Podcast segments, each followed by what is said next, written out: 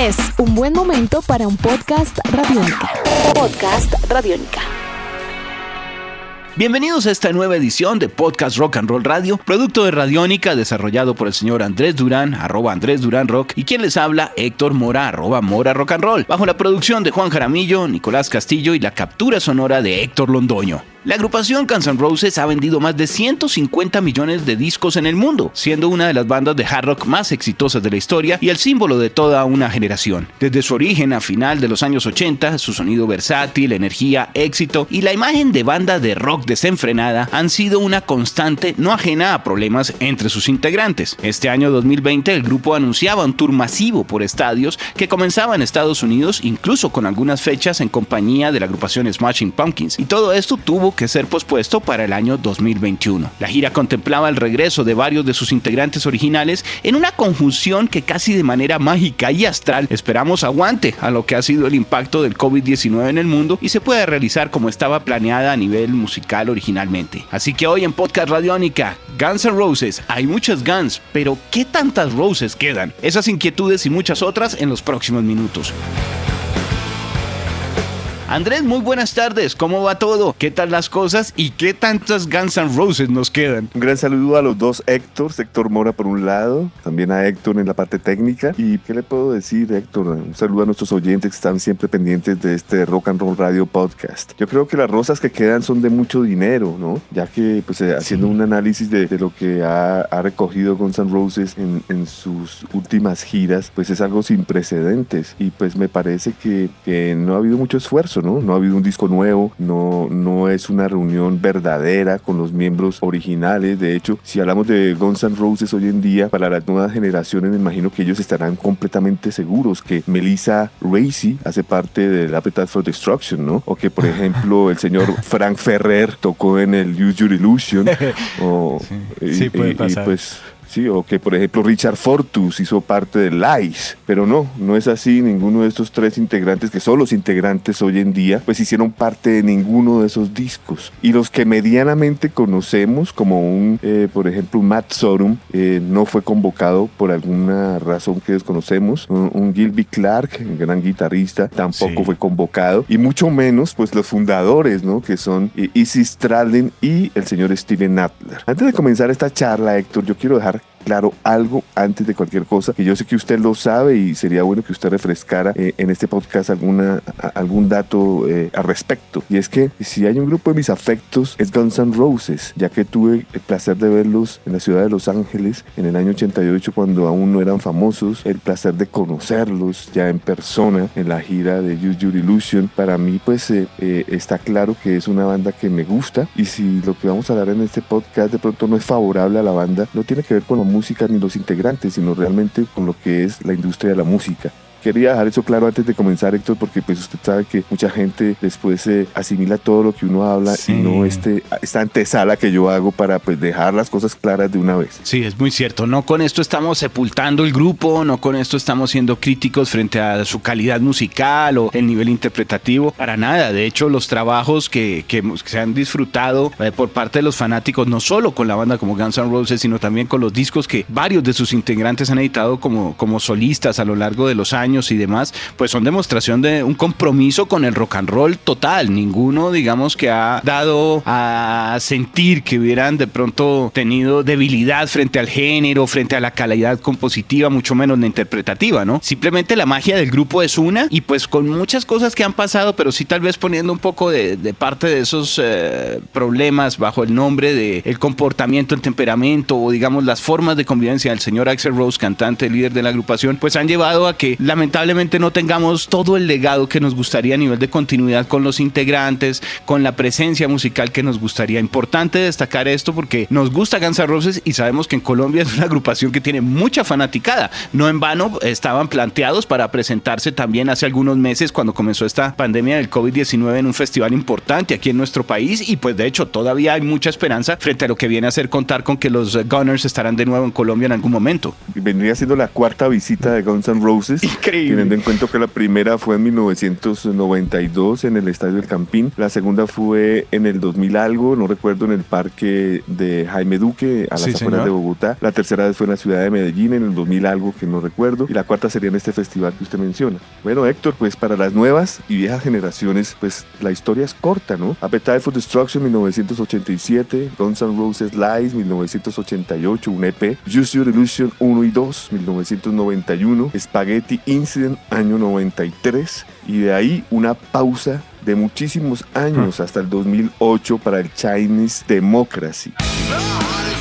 A mí lo que me parece eh, algo curioso, Héctor, es que digamos del 2009, 2010, pongámosle al 2020, son 10 años en donde no se visualizaba una reunión del grupo precisamente por ese lapso que hubo entre el Spaghetti Incident y el Chinese Democracy que cualquiera diría, wow, pero qué pelea tan brava, Sí. qué disputa para que nunca se hayan vuelto a reconciliar y, y- y- y etcétera. Y no, sí ocurrió esto, pero pues hay que dejar claro que esto ocurre única y exclusivamente por el signo dinero. Sí. Y pues eh, estamos en los estamos en el 2020 donde el dinero pues manda, pero pues aquí hay connotaciones que, que, que, que dejan uno, que a mí personalmente como seguidor del grupo me deja pensando. Y yo le voy a decir un par de datos y usted me va corroborando, Héctor, por favor. Eh, en julio 2 del 2020, Slash dice en una entrevista que lleva a cabo eh, con un medio llamado The Sweet Water que eh, eh, gracias a la cuarentena y a lo que está viviendo, que está muy concentrado haciendo jams con Duff McKagan y Axel Rose, está muy concentrado para lo que será un nuevo álbum de Guns N' Roses. Escuchen bien, hay que ubicarse en tiempo y espacio, amigos. Julio 2, 2020. Y después, en julio 28, 2020, o sea, podemos decir días después, Guns N' Roses anuncia la gira 2021 Norteamérica con una cantidad de fechas sin precedentes. Luego se anuncia que Guns N' Roses va a relanzar, pero por vinilo en primera vez, sus grandes éxitos. Como si fuera poco, el 5 de agosto, Guns N' Roses anuncia gira 2021 en Europa. Sí, señor. Sí, señor. Algo que, que como usted dice, pues eh, tal vez por el confinamiento y demás puede generar muchas reflexiones. No es extraño el acercamiento de Slash a Duff, de hecho al bajista de la agrupación guitarra y bajo, porque si, si estamos haciendo también como una serie de, de revisiones alrededor de lo que ha sido la historia de estos personajes también y toda su música, yo creo que valdría la pena traer también lo que fueron algunas declaraciones que estuvo presentando Duff justamente hace pocas semanas, a inicios más o menos de agosto, en donde participó del programa que está desarrollando en formato de, podcast, en, en formato muy radial, la hija del señor Chris Cornell, Lily Cornell. Ella invitó a Duff McKagan a su programa, hablaron de diferentes aspectos de la vida, obviamente de las adicciones, del alcoholismo y demás que, hay que destacar. Ella misma puso el tema frente a Duff, yo creo que a manera también de romper el hielo con las experiencias que había tenido con su padre, quien de todas maneras había estado no ajeno a este tipo de circunstancias y había tenido algunos inconvenientes con el consumo de alcohol. Sin embargo, eh, durante todo lo que se destapó en una entrevista muy íntima, eh, Duff lo primero que dijo era que quería agradecer la compañía y el apoyo que su amigo Slash le había estado brindando en los últimos años para salir adelante, no solo de un problema de alcoholismo, sino de depresión muy fuerte. Y en ese orden de ideas, eh, compartí algunas experiencias que eran todas, todas, Andrés, lejos de la tarima. No eran anécdotas que él contara con Guns N' Roses eh, tocando, incluso con la Velvet Revolver, proyecto con el cual estuvieron también estos dos personajes participando alrededor de otras grandes figuras, como el mismo Scott Weiland, ya fallecido. Eh, y eso me llamó la atención. Dije, aquí hay una amistad, aquí hay una camaradería que no me extraña sea lo sólida como para lograr llevar tiempos eh, difíciles como lo serían convivir de nuevo con, con el señor Axel Rose. Ahora, que todo el ejercicio lleve a que también brille dentro del comentario de Slash un poco el sentirse a gusto con Axel, sí me pone a pensar mucho, le confieso. Totalmente. Es que es, es, es, es un hecho que los dos no, no se soportan y, y que tienen, eh, eh, digamos, pensamientos muy distintos en cuanto a música se refiere. De no ser así, este, este, este anuncio que formula Slash en, en julio 2 de 2020, que está enfocado en grabar nueva música con Guns N' Roses, esto se había podido hacer hace unos 4, unos 5 años. Sí. Y, y- y- y- y hubiera sido pues más convincente para personas como quien les habla, porque uno dice, no, pues sí, realmente ya son amigos, eh, están componiendo, eh, van para un norte, van para aquí, van para allá, pero yo lo que veía venir era, era pues muchos dólares, pero muchísimos dólares eh, como realmente fue, ¿no? En, las giras de el 2017, 18, si no estoy mal, puesto número 2, número 3 en, el grueso de, giras en el mundo entero. Eh, Héctor, eso es dinero en, grandes, en grande escala. Sin lugar a dudas, sin lugar a dudas, Andrés, y con un éxito que no se quedaría únicamente de lo que se ha anunciado ahorita de conciertos reacomodados, reagendados para Europa, la gira que tenían igual ya planteada para los Estados Unidos, que pues ahora comenzará en el 2021, como le digo, y que incluso había anunciado los Smashing Pumpkins acompañándolos para algunos eh, de estos conciertos, sino en realidad lo que viene a ser a nivel mundial, porque Asia, por ejemplo, es un territorio donde Guns N' Roses tranquilamente podrá contar con muchos dólares recaudados alrededor de países con un poder adquisitivo fuerte, ni hablar de lo que sería también América Latina, porque pues hay que destacar que sabemos algunos países, pues ellos no han sido ajenos a Brasil, no han sido ajenos a tampoco lo que es Argentina, lo que es Chile, plazas muy fuertes para ellos. Por ahora, pues yo creo que esto lo único que puede hacer es incluso que la tarifa suba un poco más para los que no alcanzaron de pronto los empresarios a firmar las fechas, aún con los riesgos y la incertidumbre que hay para los años venideros. Eh, sin embargo, pues a nivel de territorio norteamericano es un hecho, comienzan desde el año entrante, más o menos el mes de julio, retomar en Milwaukee, luego estarán en Washington, en Minnesota, en, Indianápolis, en Chicago, bueno, un montón de fechas. Pero yo creo que esto también hace que de pronto el producto se, se vuelva un poco más costoso. Así va a ser. Eh, también estoy de acuerdo. Yo, yo veo, visualizo, mejor dicho, que, que, aquí lo que va a haber es una reacomodación de precios y de intención. Eh, si, si, si hay de hecho eh, reacomodaciones después del COVID, cuando se permite hacer conciertos, pues imagine usted una reacomodación diciendo, no, es que ahora tenemos nuevo disco. Entonces, eh, esto, esto sube tarifas, sin lugar a dudas. Hay que tener en cuenta que igual esta reunión, como usted bien dice, sentimos que va mucho por el lado, yo creo que del, eh, del dinero por un lado, sí, porque yo siento que a nivel también de algunos de sus integrantes, por ejemplo, lo que puede ser una relación ya como más de anécdotas y demás, de, de vivencias alrededor de lo que viene a ser el nombre Guns Roses, yo creo que hay algo con los fanáticos, ¿sabes? Yo creo que hay fanáticos realmente que han sido muy fieles a Guns N' Roses, no a Axel, ojo, a Guns N' Roses, y que bajo justamente el seguir apoyando este espíritu, bien sea con algunos de los integrantes que van, vienen, o con el sinnúmero de invitados que ha tenido en tarimas este grupo, eh, siguen atentos a un sonido, una estética y a una imagen que quieren ver viva. La gente quiere ver una banda de rock de este estilo que, que sobreviva de pronto al tiempo, que tengan todavía ese ideal de libertad que incluso nadie pueda contener dentro de la industria fonográfica en cuanto a manejarlos. Y, creo que eso es lo que ha ayudado mucho a que, a que el grupo siga adelante. Ojalá la reunión o esta relación se logre mantener, porque también hay que destacar que igual Duff estaba promocionando un disco que sacó el año pasado que se llama Tenderness. Muy contento, muy feliz con lo que viene a ser este tercer ejercicio en estudio eh, por su parte. Y Slash, pues ni hablar, ¿no? De todas maneras, él estaba muy fuerte promocionando su Living the Dream, luego lo sacó en concierto y seguía desarrollando cosas. Digamos que si bien no es tanta la discografía de, de, de Slash, eh, como solista, pues eh, igual tiene cuatro álbumes y otros montón de participaciones. Creo que ha sido uno de los que más se han dedicado a tratar de estar componiendo todo el tiempo. Entonces creo que no, no se debe de pronto a una, a una motivación de querer demostrar que su música eh, no quedó en el olvido, demás. Al contrario, yo siento que son bandas o son músicos que todavía tienen mucho que dar para un género que pues llegó en la tierra y quedó con una firma completa, ¿no? El hard rock de Los Ángeles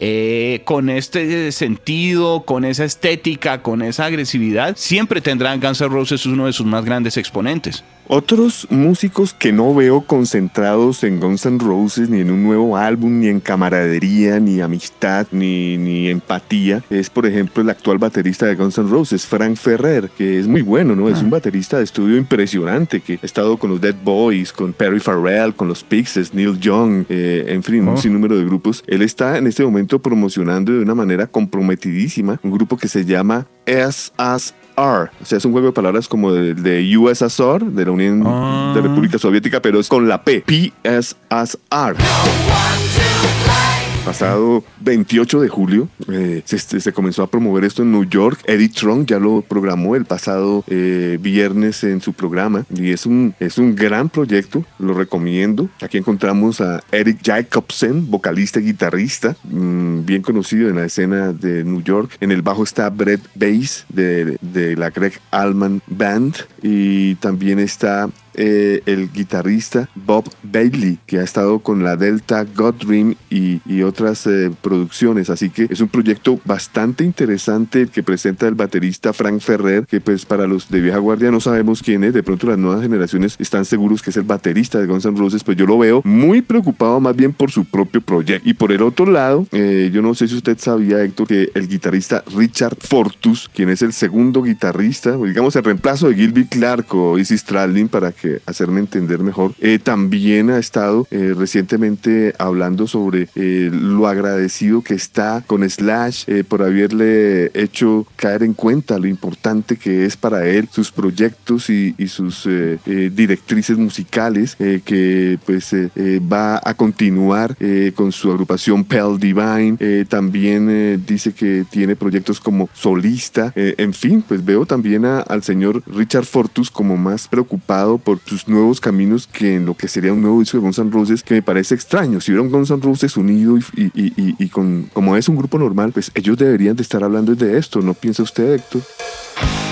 Sí, yo creo que esto también, eh, de pronto el freno que tuvo la situación a nivel mundial del COVID-19 y demás, pues genera reflexiones en varios de los músicos que de pronto habían encontrado casi que, repito, astralmente una conjunción de elementos para poder estar en ese tour. Pero no sería raro, Andrés, que de pronto si ya hay de verdad una intención eh, un poco más fuerte a nivel de dólares y demás, que hubiera algunos guiños por parte, me atrevo a decir primero de los managers, con intención de algunos de los músicos, para tratar de vincular a los demás, porque no nos digamos mentiras, si bien ahorita esta reunión planteaba, o este, este tour, digamos, planteaba, porque no es reunión, ojo, eh, este tour planteaba pues una participación de Axel, de Slash, de Dove, de ya pues los músicos como Frank y Richard que usted nos comenta, o Melissa en los teclados. Para nadie es un secreto que donde lograran vincular nuevamente, por ejemplo, a un Easy Stradlin, llevarlo a, a los escenarios, acompañarlos un poco, o a un Gibby Clark, sería una cosa de mucho más dinero todavía. Y si están componiendo, ni hablar. Creo que allá ahí nuevamente estaríamos algo totalmente estrepitoso dentro de lo que serían los, los números alrededor de una agrupación que de por sí ya cuenta con mucha extravaganza en ese tipo de, elementos. Yo creo que es de aprovechar el momento, pero no me extrañaría que de pronto si hay tanto dinero, de pronto algo pasara. Lo que pasa es que es muy difícil porque así hablan los managers, uno sabe que hay, hay algunos de los músicos que no van a estar realmente como muy dedicados a querer eh, aguantar o estar bajo ese yugo, ¿no? Lo pongo, lo pongo concreto, por ejemplo, lamentablemente creo que ahí sí no lo veremos de regreso en Guns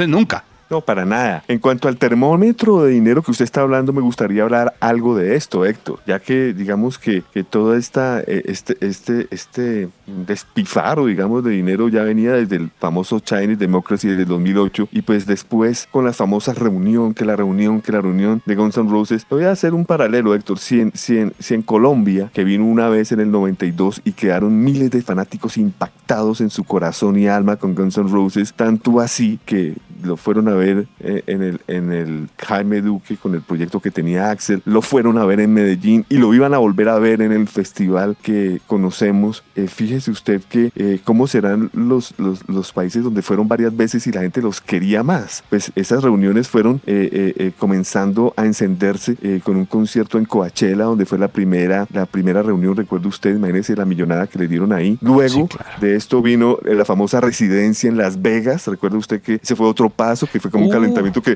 yo creo que cogieron como ensayadero Las Vegas para recaudar más dinero y después pasar a lo que ellos llamaron el famoso Not in This Lifetime Tour, que era el que yo me refería, en donde, pues, escuche bien Héctor, donde Slash, Duff y Axel eh, recaudaron algo de dinero, ya que esta gira, que fue hace cuatro años, eh, reciente, eh, relativamente reciente, llegó al puesto número 3 en Grossing Tour in the History of Billboard, o sea, en la historia de de los recaudos de tiquetes de la Billboard, tercera posición Guns N' Roses. Y vuelvo y repito, esto fue hace cuatro años. O sea que el termómetro, ¿para dónde iba en el 2020, Héctor? Muy buen punto, muy buen punto. Tengo confirmada ya la fecha, perdóneme que justamente estaba revisando la visita de Guns N' Roses en Colombia, la del 2010 fue la de Medellín del estadio Atanasio Girardot. Eh, es esa la que estábamos mencionando y ya pues posteriormente sería la que usted, la otra que reseñaba también ya para 2016. Cuatro años, un montón de anécdotas y de sonidos y de locuras. No sé, no sé, es que entre más lo pienso porque además con lo que está sucediendo a nivel mundial, igual yo no creo que si Guns N' Roses sale a concierto vaya a presentar un show menos... Eh, menos menos eh, gigante, digamos, menos, de menos luces, de menos producción. Es una banda que a la hora de verdad se acostumbró a eso. Y, el- y el- y lo que acabo de decir, el dinero lo están colectando Slash, Duff y Axel, eh, lo que son Sí. el señor Richard Fortus, eh, Fran Ferrer, eh, Dizzy Reed y la teclista Melissa Reed, sí, están sueldo de, de músico de sesión. Sí, Es debe ser por mínimo. toque y listo. Y listo, claro. Entonces, eh, eh, he ahí también el porqué de esa millonada, porque Héctor, es una millonada, millonada, millonada, pues dividido entre tres, pues es muy lucrativo.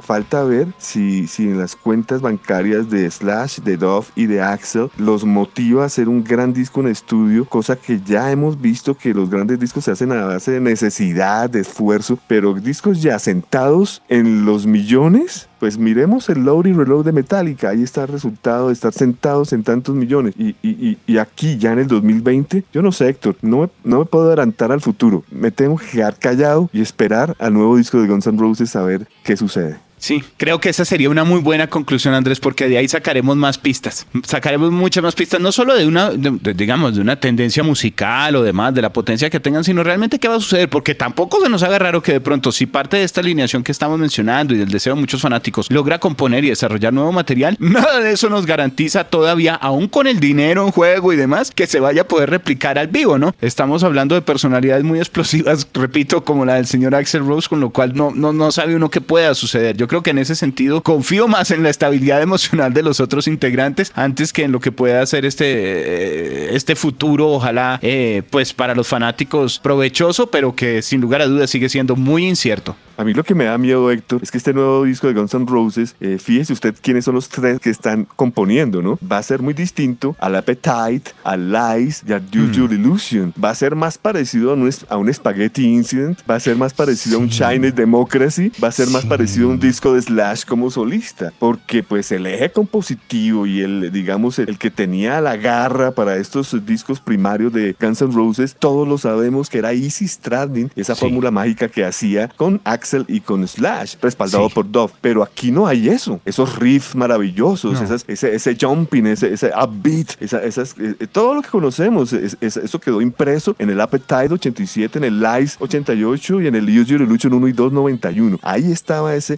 espíritu rockero Guns N' Roses. Fíjese usted que eh, eh, el- esas canciones de Guns N' Roses perdieron esa belleza en el, en el Chinese Democracy. Eh, ninguna volvió a aparecer en los discos de Slash como solista. Eh, el Spaghetti Incident les tocó obligatoriamente hacerlo por problemas legales, que es un disco de covers. Sí. Yo no sé, me- son reflexiones que yo hago. No, pero pues, me parecen completamente válidos. Además, creo que el fanático lo nota. La música de ellos cambió totalmente desde que sale Easy. Él era como el polo a tierra a nivel de composición. Eh, siente uno que un rifero, como usted dice, unos riffs, unas frases de guitarra. Él es un rifero por naturaleza. Digamos, afortunadamente hay un trabajo extenso de Easy también como solista. Lamentablemente, pues ya hace muchos años que no saca eh, álbums completos en estudio, eh, como tal, como nos encantaría pues disfrutarlo. Pero el legado es grandísimo, ¿no? De todas maneras, hay sencillos que incluso presentó 2016 y demás, pero creo que su, su aporte sí es, es muy claro que fue único para una etapa también muy especial del grupo que no podremos volver a encontrar. Eso sí, estoy totalmente de acuerdo, quedará marcado y esperemos a ver, ojalá pues este espagueti salga con una mezcla especial, ¿no? Como un... no, no, no sé cómo decirlo, como, porque eh, de- del chino al espagueti, vamos a ver con qué salen ahora entonces, básicamente un cayún jamaiquino o alguna cosa rara. Me gustó mucho lo que usted acaba de mencionar, Héctor, porque casi lo olvido. ¿Cómo comparar esto? O sea, esto no tiene comparación. O sea, ¿cuántos discos lanzó Axel después de el, el Spaghetti Incident? Uno. Uno. ¿Cuántos discos ha lanzado Slash eh, como solista? Uno eh, con la con su proyecto. Ah, con los, cons eh, los conspir... Ay, no, perdón. Los consp- Conspirators, sí, Slash. Los conspirators, que tiendo a confundirme no, con los si no estoy mal, son dos o tres. Sí, señor. Eh, sumémosle los de Snake Pit. Bueno, al menos ha hecho algo. Pero es que Los Easy. Stradlin ha hecho 15 discos él solo. Desde 1998. Entonces, pues ahí está también una, una manera de decirles a ustedes, los que escuchan este podcast, que el duro era easy. Así esté oculto, así, así no parezca, así sea el feo. eh, Yo no sé qué decir, así no sea el que tenga serpientes o, o- o- o problemas eh, de abusos y peleas. Él era el duro, no hay nada que hacer. Yo creo que de todas maneras hay una música muy potente que sin lugar a dudas, en, basándose en un catálogo eh, agresivo, lleno de guitarras, de buenas composiciones, son los que han permitido que Guns N' Roses a la hora de la verdad pues haya perdurado eh, siempre durante todos estos años. Siempre he dicho que el tiempo es un excelente curador para el arte y en ese orden de ideas aquí estamos disfrutando y precisamente la polémica se da porque tenemos unas excelentes canciones, unas muestras muy potentes de lo que es el rock and roll y el rock, eh, el hard rock en la época de Los Ángeles, no siendo los únicos para nada, sencillamente siendo una banda que logró tal vez capitalizar muchísimo su imagen y lograr que trascendiera incluso por encima de la, de la, de la misma música, no en cuanto a la calidad, sino a la constancia, ¿no? Yo creo que sin lugar a dudas, pues para los fanáticos será un momento muy especial, vamos a ver qué sucede, e igual es una noticia importante también para muchos de los seguidores de los Gunners, ¿no? Que pueden ver esto con algo de optimismo. Sí, esta es la noticia, Slash eh, eh, dice que está ya eh,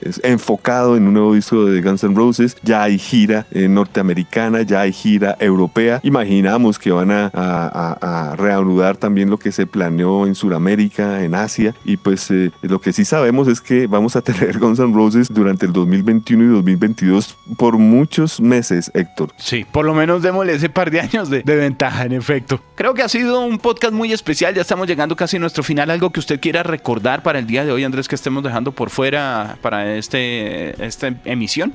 Pues claro que sí, Héctor. Yo creo que volver a, lo que dije en el inicio. Para mí, discos como Appetite for Destruction del 87 son uno de los álbumes debut más grandes en la historia del rock. Además que ayudaron a volver a traer el rock. No solo ellos, ¿no? También lo, lo hicieron al mismo tiempo eh, Aerosmith, Def Leppard. Eh, bueno, muchas bandas que estaban metálicas, que estaban metidas a finales de los 80 reactivando el rock. Eh, me gusta mucho el Lies, me parece un disco fantástico. El Use Your Illusion 1 y 2 fue un fenómeno también mundial que cuando se lanzó simultáneamente fueron número uno uno en el mundo y pues es, es, un compendio musical espectacular. El Spaghetti Incident a mucha gente no le gusta, a mí me gusta, es un buen disco de covers. El Chinese Democracy, para mí no es Guns N' Roses, pero me gusta, es un disco de Axel bueno. Los discos de, de, Slash me gustan mucho, es Conspiracy, me gusta ese proyecto muchísimo. Y un disco que él tiene solo, como Slash, también me parece fantástico. Eh, bueno, pues eh, falta ver, eh, de todas maneras, nuestros recuerdos a Matt Sorum, que fue un gran baterista, que lo hizo muy bien. También a Steven Eiler, que también lo hizo muy bien, a un Gilby Clark que también raramente no lo convocaron. Toda una gran familia la que tenía Guns N' Roses detrás. Pues tendremos entonces por lo menos rosas para un buen ratico. Entonces creo que con esa conclusión podemos ir cerrando nuestro podcast el día de hoy, Andrés. Eh, pues muchas gracias por la compañía, por, por todo lo que ha sido poder compartir con los oyentes alrededor de una agrupación que igual nos gusta, que sabemos tiene mucha acogida y con la cual esperamos más de uno se sienta feliz. Esta edición de Rock and Roll Radio es un producto de Radiónica desarrollado por el señor Andrés Durán, quien les habla también Héctor Mora, bajo la producción de Juan Jaramillo, Nicolás Castillo y la captura sonora de Héctor Londoño. No es más por hoy, nos veremos en una próxima emisión. Una feliz tarde, Andrés. Feliz eh, día, noche, tarde para ustedes y nos encontramos en un próximo Rock and Roll Radio Podcast.